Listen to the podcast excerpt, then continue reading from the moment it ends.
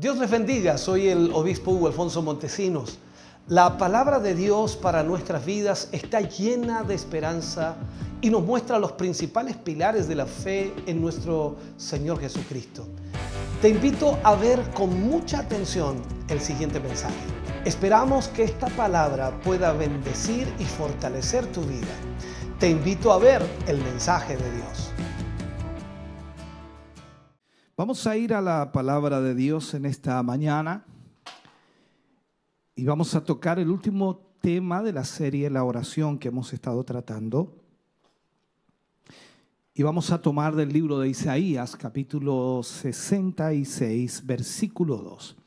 Isaías, capítulo 66, versículo 2, para iniciar, por supuesto, este tema en este día. Búsquelo con calma y de esa forma entonces podemos leerlo, seguir la lectura. Isaías 66, versículo 2. Leo la palabra del Señor, lo hago en el nombre de nuestro Señor Jesucristo. Dice, mi mano hizo todas estas cosas. Y así todas estas cosas fueron, dice Jehová. Pero miraré a aquel que es pobre y humilde de espíritu y que tiembla a mi palabra. Vuelvo a leerlo. Mi mano hizo todas estas cosas y así todas estas cosas fueron hechas o fueron, dice Jehová. Pero miraré a aquel que es pobre y humilde de espíritu y que tiembla a mi palabra. Oremos al Señor. Amado Dios, Estamos ante su presencia dando gracias por su inmenso amor y misericordia. Gracias por permitirnos una vez más poder reunirnos, poder estar juntos a nuestros hermanos y hermanas y de esta manera, Señor, poder tener tu palabra para nuestra vida. Sé que hay cientos y quizás miles de personas, Señor, que están a través de los medios de comunicación recepcionando esta palabra hoy. Y yo te ruego, Señor, que les hables, les ministres. A quienes hoy se reúnen en este lugar, Señor, sea tu espíritu tocando sus vidas y trayendo claridad, Señor, a través de esta palabra. En el nombre de Jesús te pedimos y te rogamos esa presencia tuya fluyendo, tocando, levantando, restaurando, dirigiendo nuestras vidas para tu gloria. Amén y amén, Señor. Fuerte ese aplauso de alabanza al Señor. Aleluya. Vamos entonces a hablar, puede tomar su asiento, vamos a hablar acerca de atrayendo la atención de Dios. ¿Cómo podemos atraer la atención de Dios? ¿Cómo podemos hacer que Dios, como dice alguien por allí, nos tome en cuenta? Aunque sabemos que Dios siempre está atento a nosotros. Pero hay ciertos parámetros los cuales eh, bíblicamente nosotros debemos conocer. No sé si tuvo usted la oportunidad, posiblemente lo hizo, la mayor parte del ministerio lo, tuvo la oportunidad de hacerlo y muchos cristianos a nivel mundial de ver esa película llamada Cuarto de Guerra. Y en sí lo que mostraba era la guerra espiritual a través de la oración en un lugar específico, en un lugar especial, preparado, por supuesto, para orar. El lugar secreto, el campo de batalla. Y le llamo lugar secreto más que nada en el sentido de que no todas las personas saben dónde usted ora. Por lo tanto, es su lugar secreto. Y en ese lugar es la guerra. Allí es donde se batalla, allí es donde se enfrenta usted a las huestes del enemigo, a la presión del enemigo. Entonces, el lugar secreto es el lugar donde usted y yo contendemos con Dios. No peleamos con Dios, sino contendemos con Dios en el sentido de que estamos en presencia de Dios para que de esta forma Dios nos ayude y nos dé la sabiduría, la gracia, para que nosotros podamos entonces enfrentar la lucha espiritual que tenemos. En ese lugar entonces donde contendemos contra los poderes de la oscuridad, en ese lugar en donde nosotros batallamos y tenemos una guerra espiritual contra toda hueste del enemigo. Nosotros, hermano querido, a ver si lo puedo plantear, no somos, no somos de esa plana mayor. Y a ver si lo explico. La batalla es ganada o perdida en el lugar secreto de oración. Y cuando digo que nosotros no somos de la plana mayor, nosotros somos soldados de Jesucristo. Y como soldados, por supuesto, lo que nosotros somos llamados a hacer es sufrir penalidades como buenos soldados. A veces pensamos que somos especiales y claro, lo somos en cuanto a la salvación porque Él nos salvó y no merecíamos eso. Pero ¿a qué me refiero cuando digo que pensamos que somos especiales? Que pareciera que no tenemos que orar, pareciera que no tenemos que guerrear, no, no tenemos que enfrentarnos a las luchas espirituales cuando en realidad somos soldados que debemos sufrir penalidades. Repito, como buenos soldados de Jesucristo. El problema más grande que usted y yo podamos ver y de alguna manera quizás quiero transmitir esto, es la inconstancia, esa es la palabra, inconstancia. No somos constantes en la oración. Creo que muy pocos, pocos creyentes son constantes en la oración. Cuando hablo de constancia es que usted tiene, por decirlo así, todos los días un horario específico para orar al Señor. Y si hablamos de todos los días, imaginémonos cuando usamos nosotros a Daniel como ejemplo. Tres veces oraba Daniel en el día. ¡Wow! Nosotros decimos, no me alcanza el tiempo para tres veces. Somos inconstantes. Y nosotros al mismo tiempo somos fácilmente distraídos de la disciplina que debiera guiarnos a la excelencia, que debiera guiarnos a una comunión más perfecta con el Señor. Nosotros tenemos ¿cómo llamarle? Temporadas eh, de encuentro con Dios. Hay ciertos tiempos en los cuales, se fija, somos como más espirituales, como que buscamos más al Señor, y, pero no vivimos en su presencia. Esa es la realidad. Creo que muy pocos creyentes, muy pocos cristianos viven en la presencia de Dios. Vivir en la presencia de Dios es tener una constancia en la oración. Cuando vamos al, libro de Corintios, segunda de Corintios capítulo 3 versículo 18, Pablo habla a los corintios y le dice, por tanto nosotros eh, todos, mirando a cara descubierta, como en un espejo, dice, la gloria del Señor, somos transformados de gloria en gloria en la misma imagen como por el Espíritu del Señor. O sea, nosotros venimos a hacer lo que contemplamos. Usted no puede tener más de Dios que lo que contempla. Usted no puede tener más de Dios que lo que realmente tiene como relación con Dios. Contemplar significa mirar atentamente. Entonces, ¿cómo vamos a conocer a Dios si no tenemos una comunión con Él?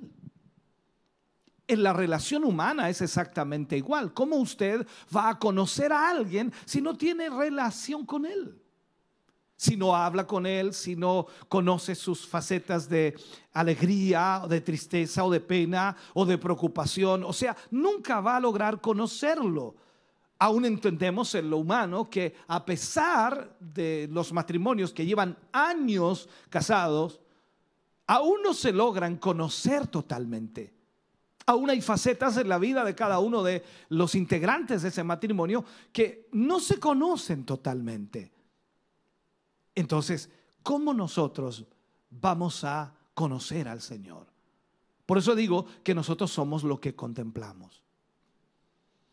Esto se refiere, hermano querido, a un principio, porque hay un principio lógico aquí. Contemplar, o sea, poner la atención, mirar fijamente, mirar arriba y de alguna forma afirmar nuestros ojos en Dios, poner nuestra mirada en el Señor. Eh, lo que más hacía el Señor Jesús y le decía a los discípulos que tenían que mirarle a Él. Todos los términos de la tierra serían salvos si miraran al Señor Jesús.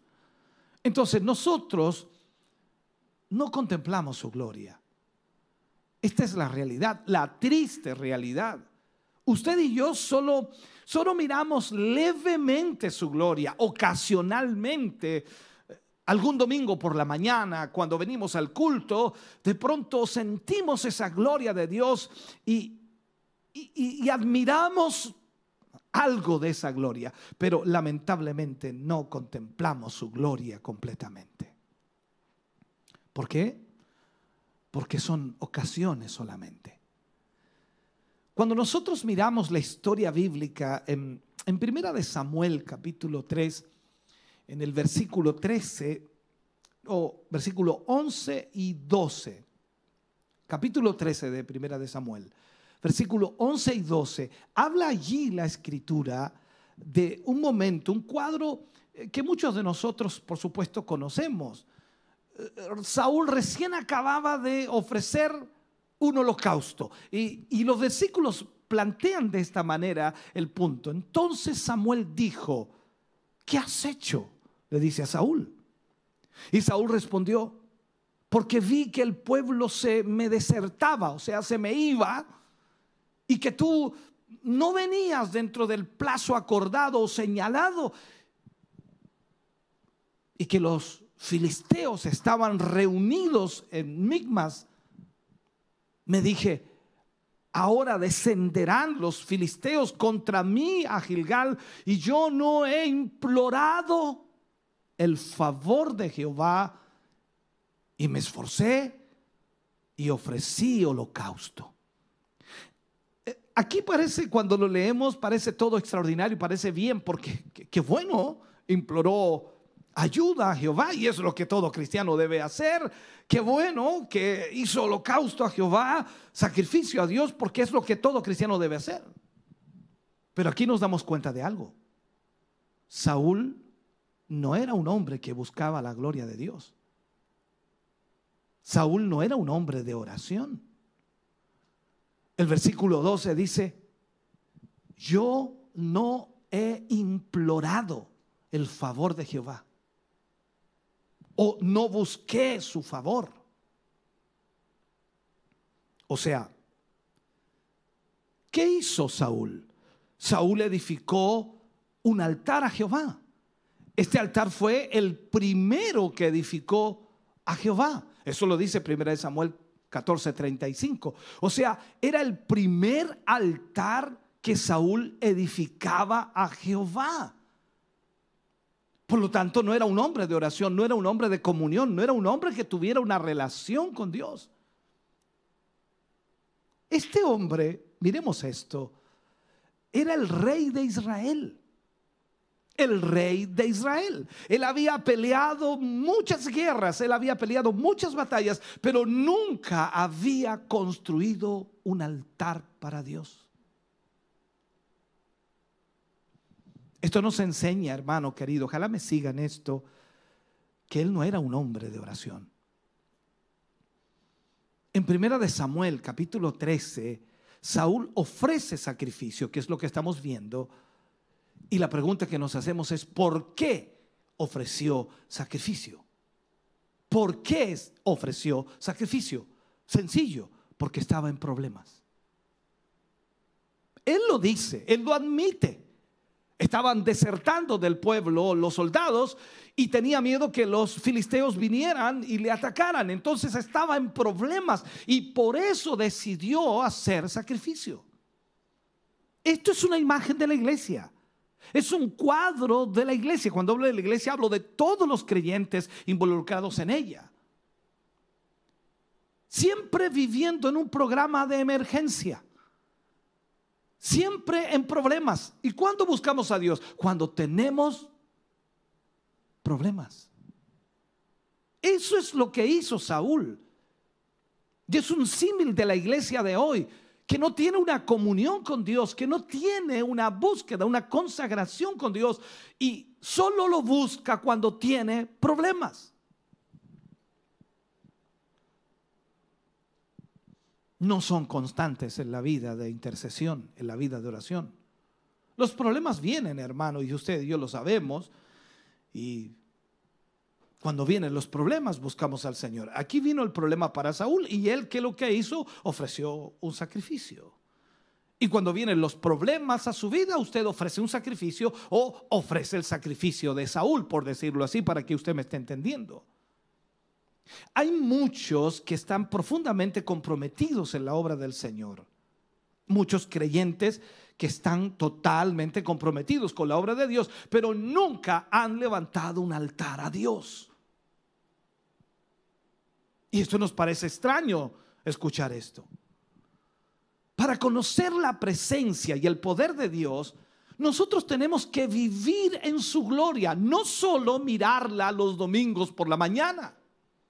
Tenemos que vivir en su gloria. Estamos hablando entonces sobre lo que es vivir en la gloria de Dios. Miremos una cita. El libro de Números, capítulo 9, versículo 17, dice, cuando se alzaba la nube del tabernáculo, los hijos de Israel partían y en el lugar donde la nube paraba o se detenía, allí acampaban los hijos de Israel. Esto es impresionante, nos enseña algo extraordinario aquí. Cuando la nube se movía, ¿qué hacía Israel? Israel tenía que moverse con ella. Algunas veces la nube podía parar por un largo periodo de tiempo, días, semanas o meses, por decirlo así, y otras veces solo por un día. Pero ¿qué debían hacer? La nube se movía y ellos tenían que moverse. A ver si puedo explicarle.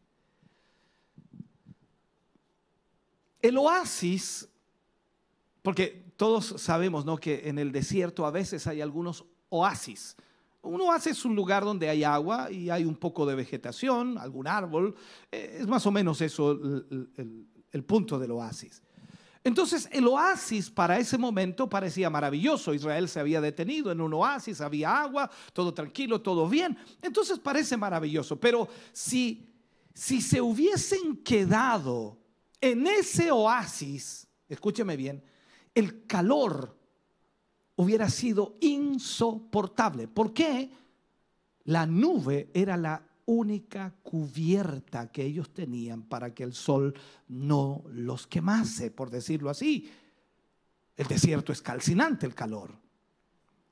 Ellos se hubieran congelado en la noche a no ser por la columna de fuego. Por lo tanto, entendamos eso, la nube se movía y ¿qué hacían ellos? Agarraban monos y pilchas y tenían que moverse porque la nube era la que los cubría. Y donde estaba la nube también estaba la columna de fuego por la noche. O sea, ellos veían de alguna manera la gloria de Dios permanentemente, constantemente. Ellos se hubieran congelado en la noche si no fuera por la columna de fuego, como dije. Si ellos se quedaban, hubieran muerto de hambre, puesto que el maná, recuerde, solo caía donde estaba la nube. Sígame en esto. El oasis de la vida natural representa los atractivos que el diablo nos muestra para sacarnos a, usted y a mí fuera de la iglesia de Dios o fuera de la gloria de Dios.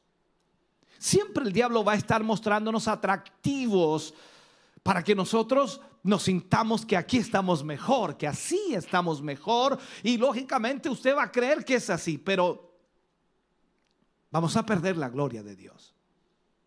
El oasis es siempre un sitio de libertad y comodidad, entre comillas, libertad y comodidad. O sea, usted hace lo que quiere allí porque está disfrutando de la vida, pero si usted se fija, si usted se fija, su corazón está arraigándose a ese oasis y usted no vive, no vive en la gloria de Dios.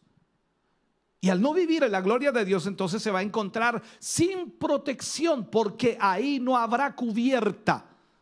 ahí no habrá fuego de noche, ahí no habrá maná que descienda cada día. Entonces automáticamente el diablo nos miente cuando nos muestra que allí está todo lo que necesitamos en el mundo, las atracciones de aquel mundo, cuando en realidad nosotros dependemos, y esa palabra me encanta, dependemos totalmente de Dios.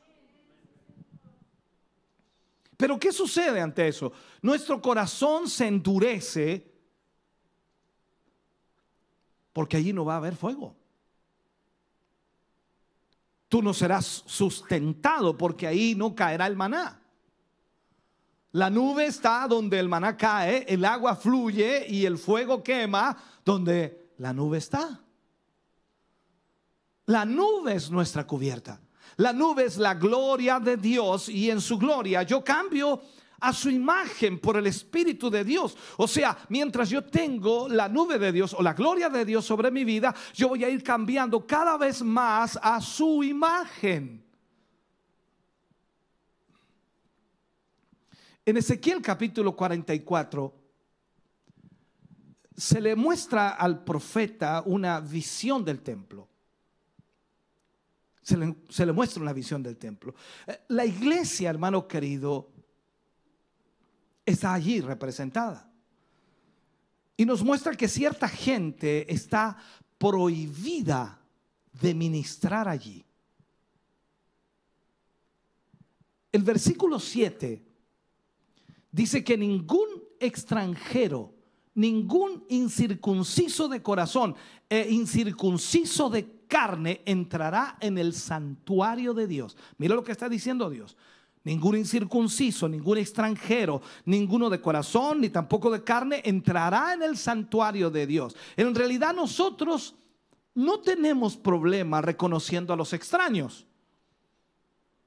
Ellos no merecen estar allí, no merecen servir a Dios, no merecen uh, ministrar a Dios. Lógicamente lo hacemos con facilidad porque son inconversos. No puede un inconverso estar ministrando palabra de Dios porque es un inconverso. No le es lícito, no, no está autorizado por Dios. Sin embargo, en el versículo 10, en el versículo 10, entramos en shock por lo que dice. Y dice, y los levitas que se apartaron de mí cuando Israel se alejó de mí, yéndose tras sus ídolos, llevarán su iniquidad. No se acercarán, mira lo que sigue diciendo, no se acercarán a mí para servirme como sacerdotes, ni se acercarán a ninguna de mis cosas santas, a mis cosas santísimas tampoco, sino que llevarán su vergüenza y las abominaciones que hicieron les pondré pues por guardas encargados de la custodia de la casa, pero todo el servicio de ella y para todo lo que en ella haya de hacerse. Usted y yo sabemos que los levitas fueron ordenados para el ministerio, ¿no? Todos sabemos que los levitas eran los que ministraban, por supuesto. Y cuando nosotros leemos, por ejemplo, Deuteronomio capítulo 18, versículo 5, entendemos ahí.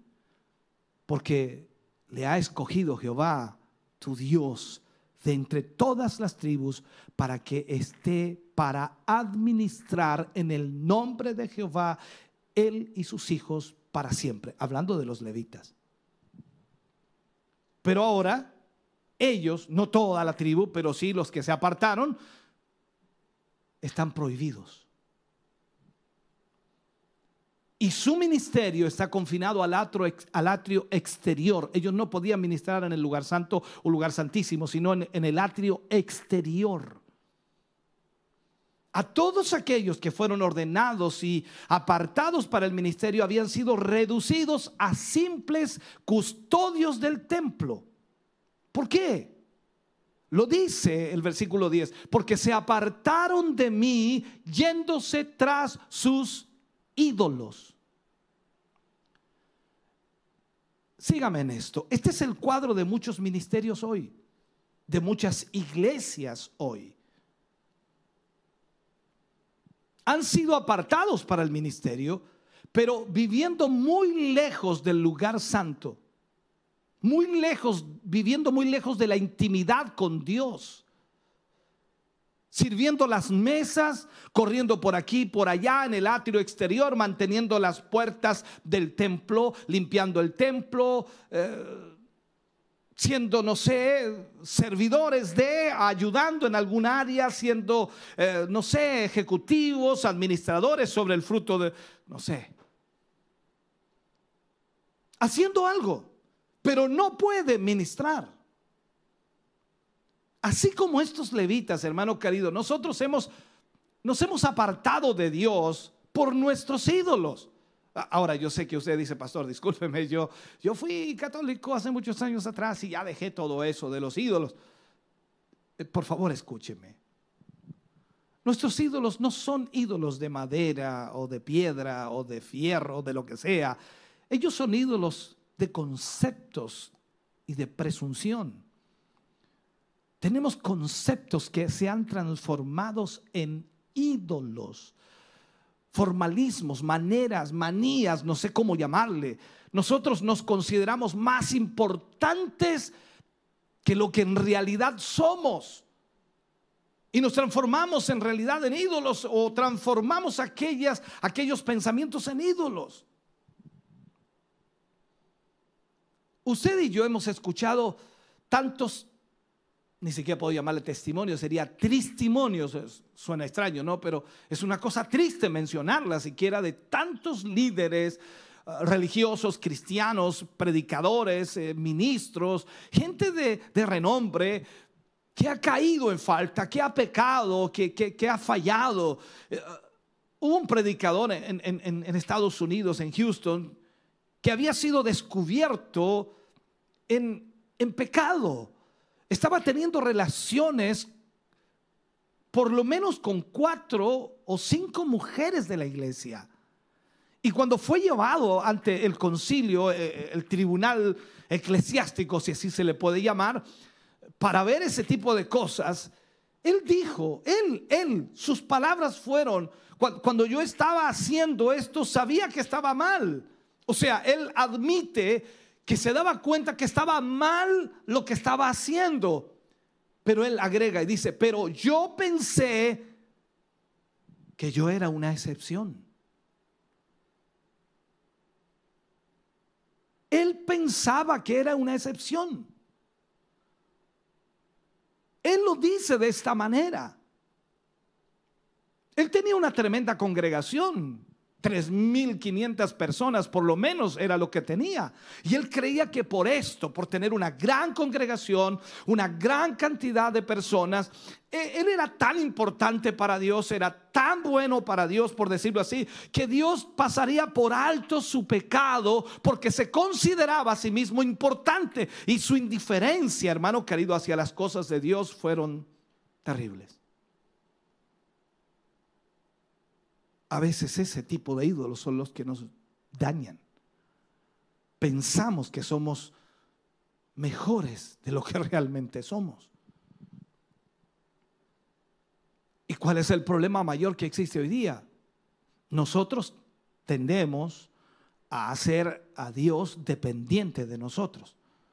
Es como decir, disculpe lo que voy a decir, pero más o menos para que lo entienda, es como que si el predicador o usted o yo, cualquiera, eh, diga, eh, Dios me necesita.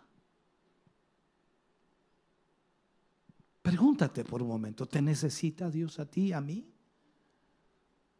Nosotros somos los que necesitamos a Dios, pero cuando la persona se nubla y cuando la persona comienza a alejarse de Dios, pierde su comunión, comienza a pensar que es especial, que es excepcional, que es tremendo, que es grande y que Dios prácticamente lo necesita. Nosotros a veces presumimos que Dios es tan dependiente de nosotros que, que ungirá nuestro trabajo sin que busquemos su gloria. O sea que nos va a ir bien sin que estemos en una comunión con Él. Cualquier afán que trate de sacar del camino o del principio de la consagración Cualquier cosa que te esté sacando, jalando para que no tengas una comunión con el Señor, hermano querido, eso es un ídolo que te arrastra para alejarte de Dios. No importa lo que sea. Puede ser tu propia esposa, puede ser tu familia, puede ser tu granja, tu campo, tu negocio, lo que sea, cualquier cosa que se entrometa en el camino entre nosotros y la búsqueda de la gloria de Dios es un ídolo.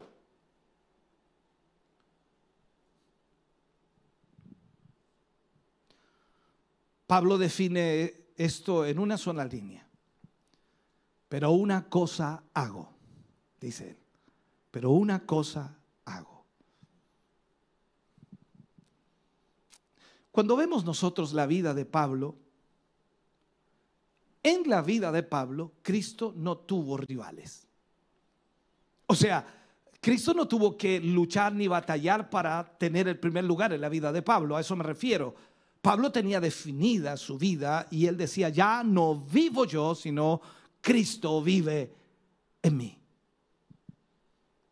Pablo no se involucró con otros asuntos.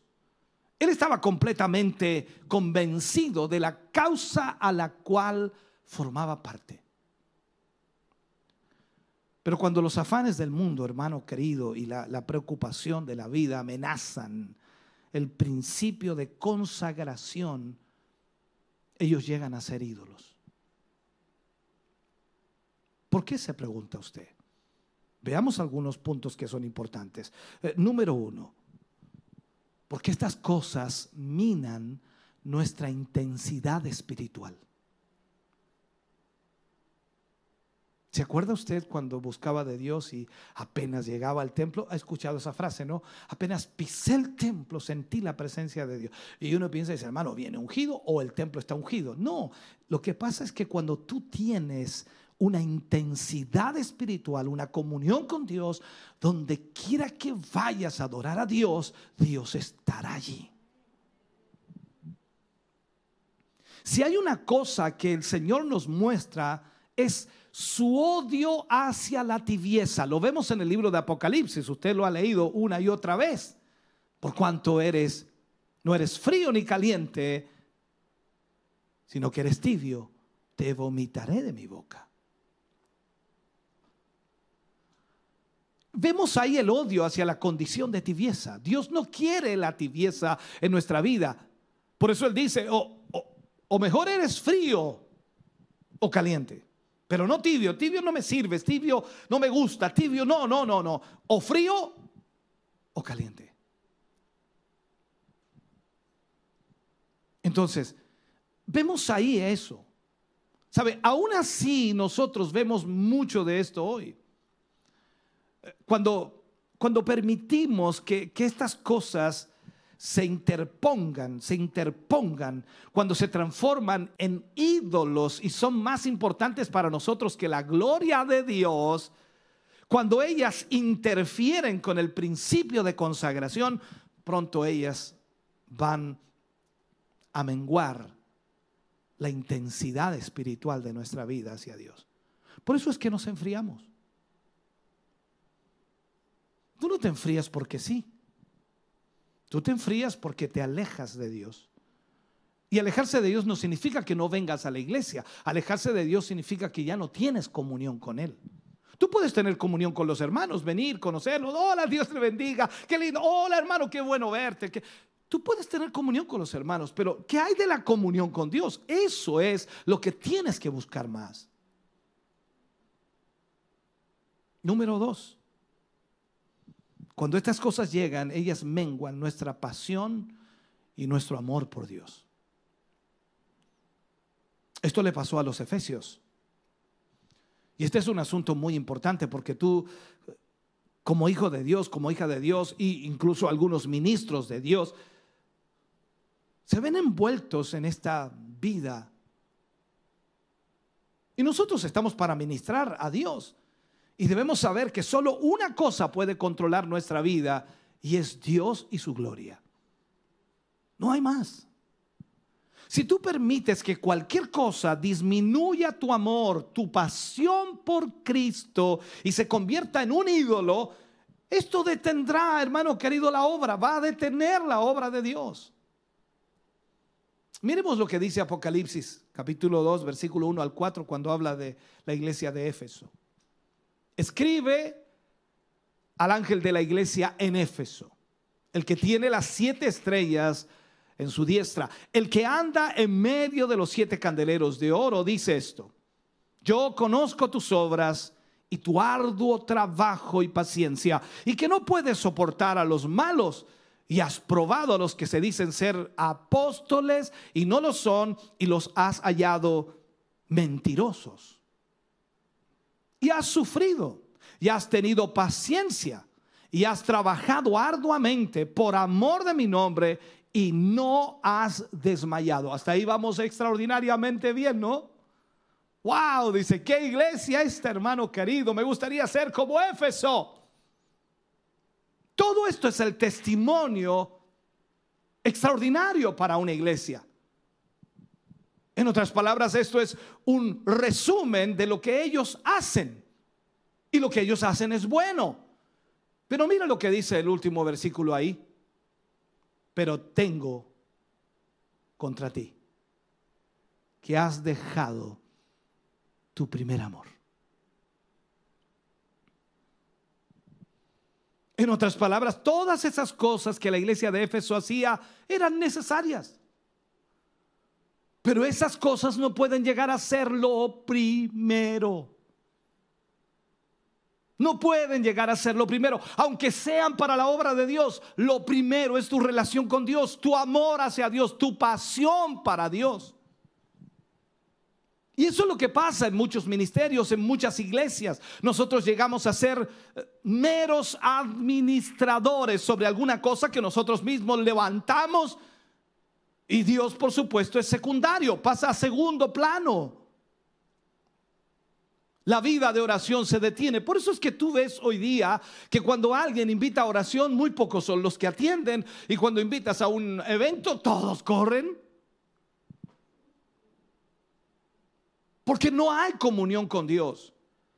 No debiera obligársete a orar, no debiera forzársete a orar, no debieran ni siquiera presionarte a orar. Eso debieran hacer solo porque es una pasión y un amor hacia Dios que no necesita ser picaneado, empujado para hacerlo.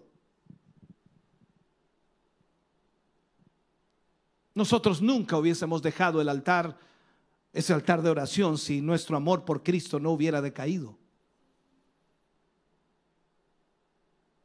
Cuando tú dejas de amar, ya no quieres estar con aquella persona. Eh, creo que todos en algún momento de sus vidas se enamoraron eh, una o dos o tres veces. Bueno, no voy a meterme en eso, no quiero crear problemas matrimoniales, pero tienen que haberse enamorado y cuando se enamoraban y luego se desenamoraban, era una cuestión súper terrible eh, no querías estar con aquella persona, ni siquiera verla, ni siquiera hablarle, te cansó, te fastidió y sencillamente se acabó el amor.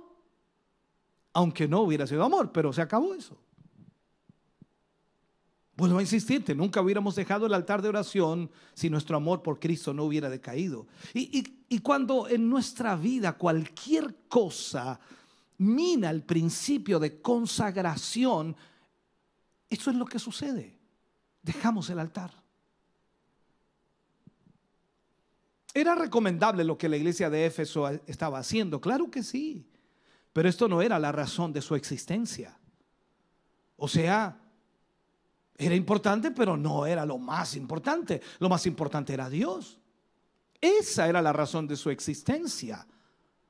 Esto es como pensar, dice, no, voy a ir al templo a hacer el aseo, eh, voy a ir al templo a limpiar las cortinas, voy a ir al templo a limpiar los baños, voy a ir al templo a ayudar y, y eso dice, ¿qué comunión con Dios que tengo? ¿Qué?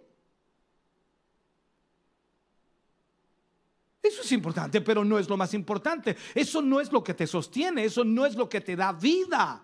Lo que te da vida es la comunión con el Señor. Lo que te da fuerza, energía, pasión por Él es la comunión con el Señor, no hacer el aseo en la iglesia. No digo que está malo, pero no podemos poner eso en primer lugar. La razón de nuestra existencia es para la gloria de Dios.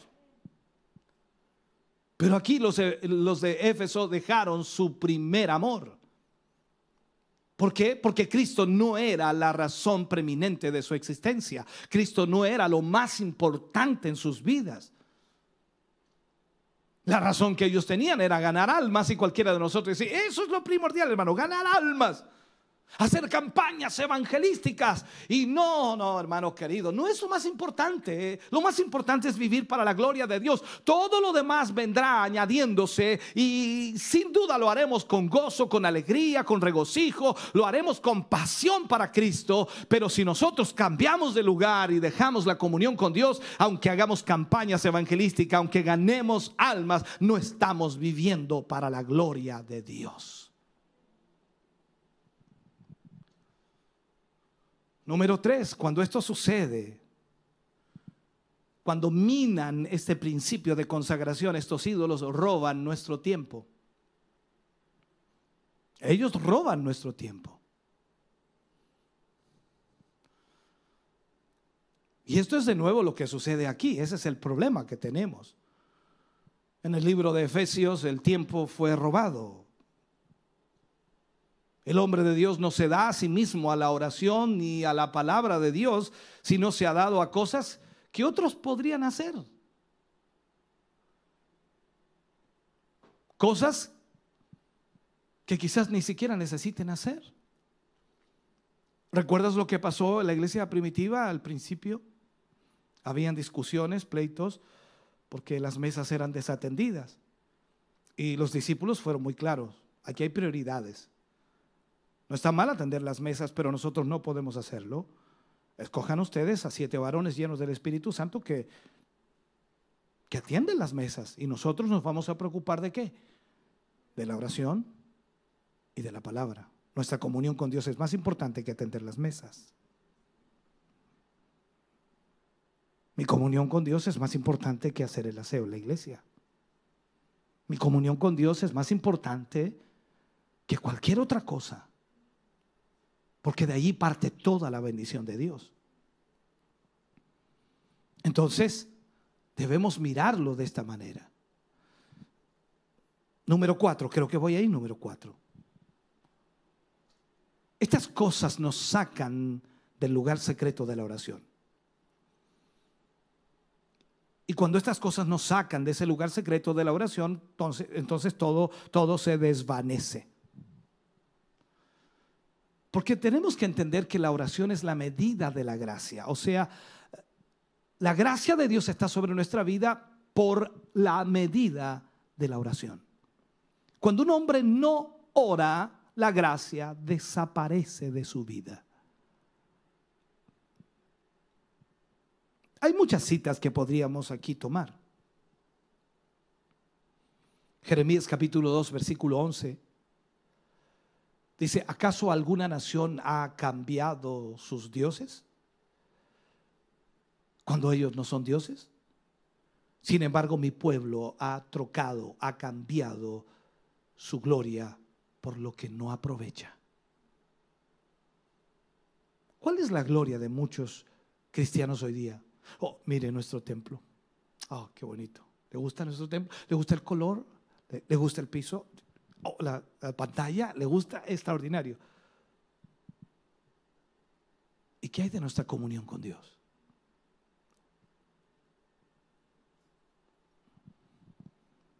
Espantaos cielos sobre esto, dice el versículo 12 de, de Jeremías. Espantaos cielos sobre esto y horrorizaos, desolaos en gran manera, dijo Jehová. Cuando volvemos al versículo 8,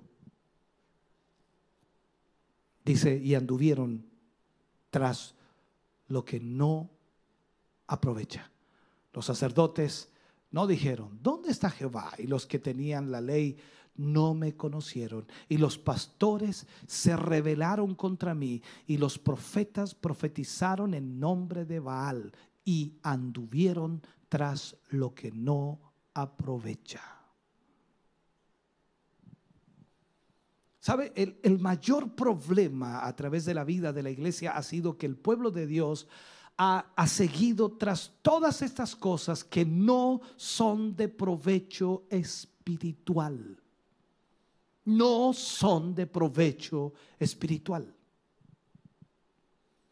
La iglesia busca el éxito, busca la prosperidad, busca la autoestima, tener una buena autoestima. Jesús dijo a Pedro, busca primero el reino de Dios y su justicia y lo demás te será añadido. ¿Qué es lo demás? Todo lo demás, todo lo demás. Pero la iglesia busca a la inversa, busca lo demás primero y después quiere que Dios esté respaldándolo. Estas cosas, hermano querido, han venido a ser cosas grandemente importantes en la iglesia las cuales nos han hecho lamentablemente perder nuestro primer amor y apartarnos del primer amor. Por eso la iglesia está más preocupada hoy de tantas cosas que no son tan importantes. Todo esto comienza siempre con el hombre de Dios. Eh, el problema es que él hace un ídolo de su propia presunción del Evangelio de su propia posición del Evangelio. Y esto conduce a las ovejas a un desierto espiritual. Entonces tenemos que tener cuidado de qué es lo que enseñamos o ministramos a la iglesia para que la iglesia pueda tener y buscar una comunión con Dios, entender a quién servimos y cómo debemos servirlo. No hay mayor presión, hermano querido, que cuando se afirma, Dios me dijo. Yo no sé cuántas veces he dicho esa frase, Dios me dijo, creo, creo que muy pocas en la vida del ministerio. Porque tengo cuidado con eso. Si Dios no me ha dicho, ¿por qué tengo que decir que Dios me dijo? No importa cuán exitoso sea el mensaje, si no me hace una persona más santa, es una doctrina del diablo. No importa cuán tremendo sea el predicador, la elocuencia que pueda tener, la oratoria, la, dicción que pueda utilizar. No importa, no importa.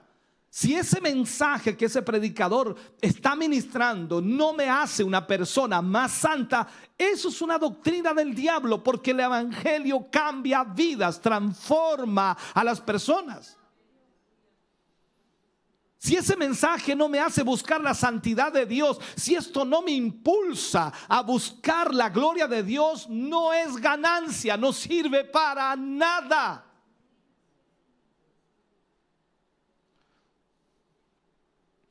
Jeremías clamaba a Dios concerniente a esta situación compleja. Y lo hace en el capítulo 15, versículo 18. Dice, porque fue perpetua mi dolor y mi herida desahuciada no admitió curación. Serás para mí como una cosa ilusoria, como aguas que no son estables. Pero ¿qué hizo Dios? Dios le responde a Jeremías ante ese llanto que tenía. Y va al versículo 19. De Jeremías, capítulo 15, versículo 19, y Dios le responde y le dice, si te convirtiereis, yo te restauraré y delante de mí estarás. Y si entresacares lo precioso de lo vil, serás como mi boca. Termina diciendo, conviértanse ellos a ti. Y tú no te conviertas a ellos. Usted y yo literalmente podemos venir a ser la boca de Dios. La boca de Dios.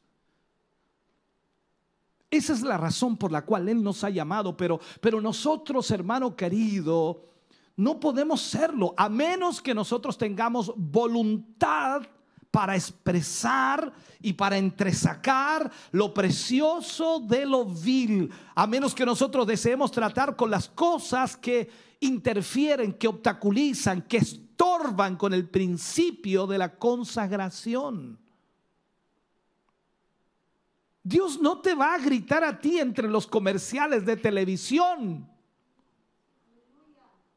Él no te va a hablar en el, en el entretiempo del partido que estás viendo. Dios no te va a perseguir para hablarte. Eres tú el que tiene que ir a Él para que Él te hable, para que Él te ministre. Es lo que le digo a algunas personas en casa. Ellos quieren que Dios les hable en casa, sentados allí, tranquilos, sin hacer absolutamente nada. Dios no te va a hablar, eres tú que debe buscarte o buscar a Dios. Si se humillara mi pueblo y se volvieran a mí, yo me volveré a ellos. Si tú, si tú has escuchado, si, si tú alguna vez, hermano querido, has tenido su palabra en tu boca, tú tomarás un tiempo para estar solo y orar con Jesús. Porque sabes que allí está todo. La atención de Dios es atraída a la oración, al hombre, a la mujer quebrantado Recuerda lo que decía el capítulo 66, versículo 2 de Isaías. Pero miraré aquel que es pobre y humilde de espíritu y tiembla a mi palabra. ¿Sabes tú? La ausencia de poder espiritual en la iglesia es el resultado de ídolos en el corazón. nosotros nos sofocamos con cosas frívolas e insignificantes, las cuales nos, nos roban el lugar secreto de oración. Nosotros hemos aprendido cómo, cómo promover y atraer a la gente. Hemos aprendido eso. Nosotros hemos equivocado la habilidad de promover con la fe. Nosotros hacemos uso de métodos. Por esto entonces hemos rebajado nuestros estándares espirituales. Hemos perdido la noción de que la obra de Dios es espiritual y que la obra de Dios se maneja a través del Espíritu de Dios. Y el resultado entonces nos ha traído que hemos llenado la iglesia con personas mezcladas. Es como decían los judíos, los samaritanos se mezclaron con los judíos y eso ha provocado una maldición. Hay una mezcla. Por eso es que te cuesta buscar a Dios porque tratas de motivar a los hermanos y ellos son un obstáculo en vez de un apoyo. Oremos y otro dice, no, no tengo tiempo. Eh, hermano, hagamos una cadena de oración. No creo que resulte. Hermanos, hagamos eso. No creo que sirva. No, la gente no está motivada a eso. Hay que hacer otra cosa. Hagamos alguna cosa que los divierta, que los entretenga. Ese es el problema de la iglesia hoy. Nosotros estamos arrastrando ídolos.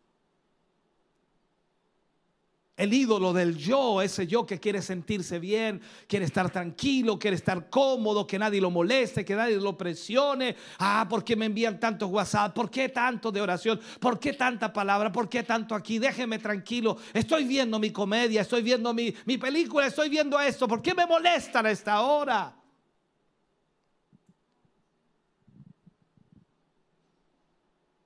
Nosotros, hermano querido, no podemos arrastrar el ídolo del yo dentro del lugar santo.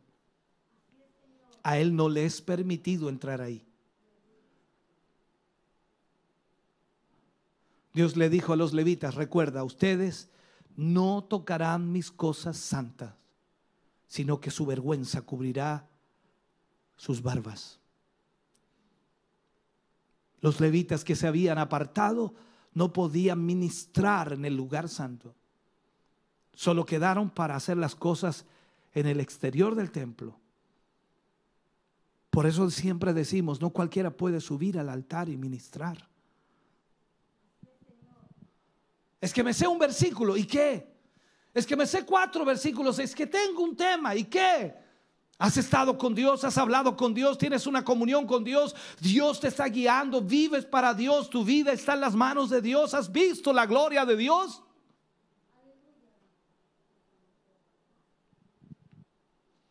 La vergüenza de los levitas fue el ser reprochados delante del pueblo, ante todos los ojos del pueblo.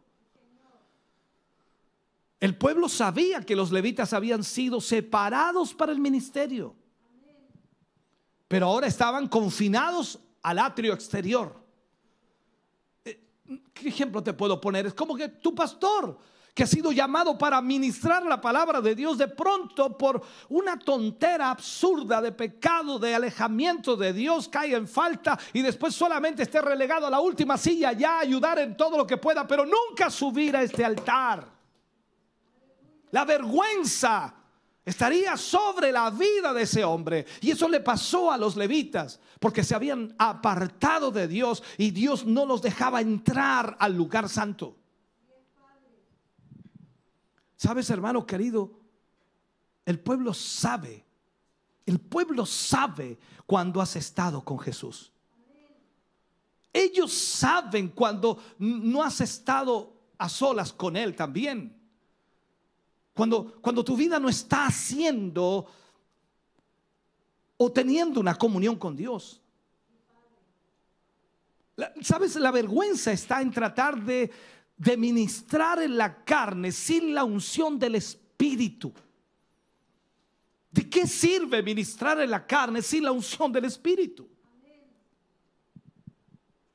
Leamos unos versículos para que entendamos. Ezequiel 44 versículo 15, 16. Más dice, los sacerdotes levitas, hijos de Sadoc, que guardaron el ordenamiento del santuario. Cuando los hijos de Israel se apartaron de mí, ellos se acercaron para ministrar ante mí y delante de mí estarán para ofrecerme la grosura y la sangre, dice Jehová el Señor.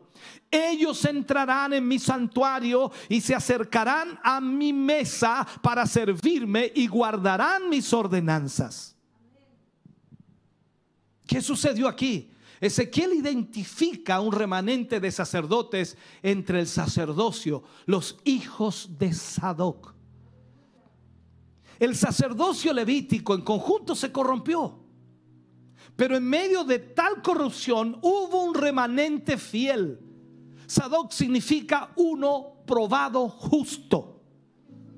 Los hijos de Sadoc fueron permitidos entre el lugar santo con Dios y ministrar a Dios. Mientras los levitas, como un todo, no podían tocar el lugar santo.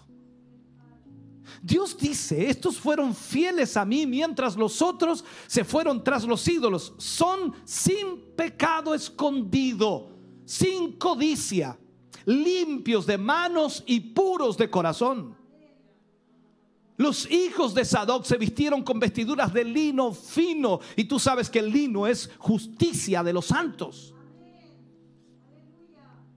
Ezequiel 44, 18 dice, turbantes de lino tendrán sobre sus cabezas y calzoncillos de lino sobre sus lomos. No se ceñirán cosa que los haga sudar.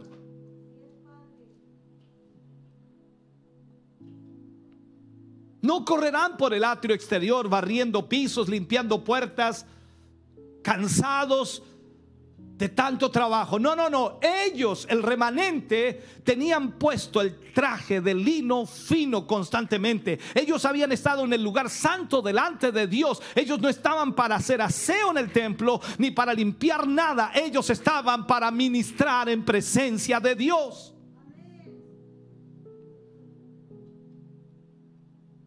Este es el remanente, antes y ahora, los que salen del lugar santísimo para ministrar en el templo, para enseñar al pueblo de Dios la diferencia entre lo profano y lo santo. Y enseñan a discernir entre lo limpio y lo inmundo. Esto significa que cuando tocan a Dios en el lugar santo, luego ellos salen al atrio exterior y pueden tocar a los hombres. Eso quiere decir que cuando tú buscas al Señor y tienes una comunión con Él constantemente, estás en presencia de Dios y Dios te toca, tú puedes salir de ese lugar y tocar a los hombres y mujeres que te rodean porque la presencia de Dios irá contigo.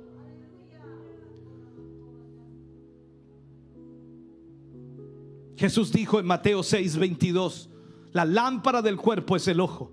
Así que si tu ojo es bueno, todo tu cuerpo estará lleno de luz. La característica más sobresaliente del remanente de Sadoc era que su única posesión en la vida era el Señor mismo. El Señor dijo esto en Ezequiel 44, 28. Yo seré su heredad y habrá para ellos heredad. O no habrá para ellos heredad. Yo seré su heredad pero no les daréis posesión en Israel. Yo soy su posesión. ¿Sabes tú que en medio de, la gran corrupción y apostasía y la ruina de los ministerios que hoy se ve en todo el mundo, Dios está llamando al remanente de Sadoc? Dios está llamando a hombres y mujeres fieles a Dios. Un pueblo que sea fiel a su Dios. Un pueblo con quien el, arrepentimiento es la forma de vida. Un pueblo separado de todo lo que es contaminado por el mundo con un intenso deseo de Dios y de su reino. A Dios le atrae un pueblo como ese. Así es como se atrae la presencia de Dios. Dios está separándote a ti para el ministerio y por eso Él, Él te ha apartado, separándote a ti para un ministerio para Él. Y para lograrlo, hermano querido, hermana amada, para lograrlo, déjame terminar con estas palabras. Y para lograrlo, tienes que pasar mucho tiempo en su presencia. La oración debe ser la clave de tu vida si vas a ministrar a Dios cuando entres al santuario. Hoy más que nunca necesitamos volver a una comunión con el Señor. Hoy más que nunca necesitamos entender lo que el Señor nos habla en esta, en esta hora. No habrá ninguna manera de atraer la atención de Dios a tu vida. Hagas lo que hagas en la obra de Dios realices lo que realices, si piensas que el simple hecho de trabajar en la obra de Dios y haciendo cosas va a llamar la atención de Dios, no será así. Tiene que hacer a través de la oración, de la consagración. Tú y yo necesitamos entenderlo.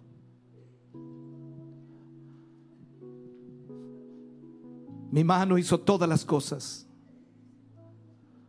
Y así todas las cosas fueron, dice Jehová. Pero miraré a aquel que es pobre y humilde de espíritu y que tiembla a mi palabra.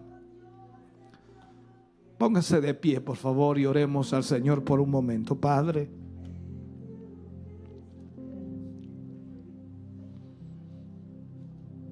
te damos gracias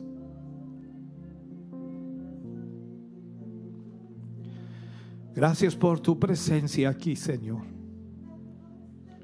Gracias por tu Espíritu Santo aquí.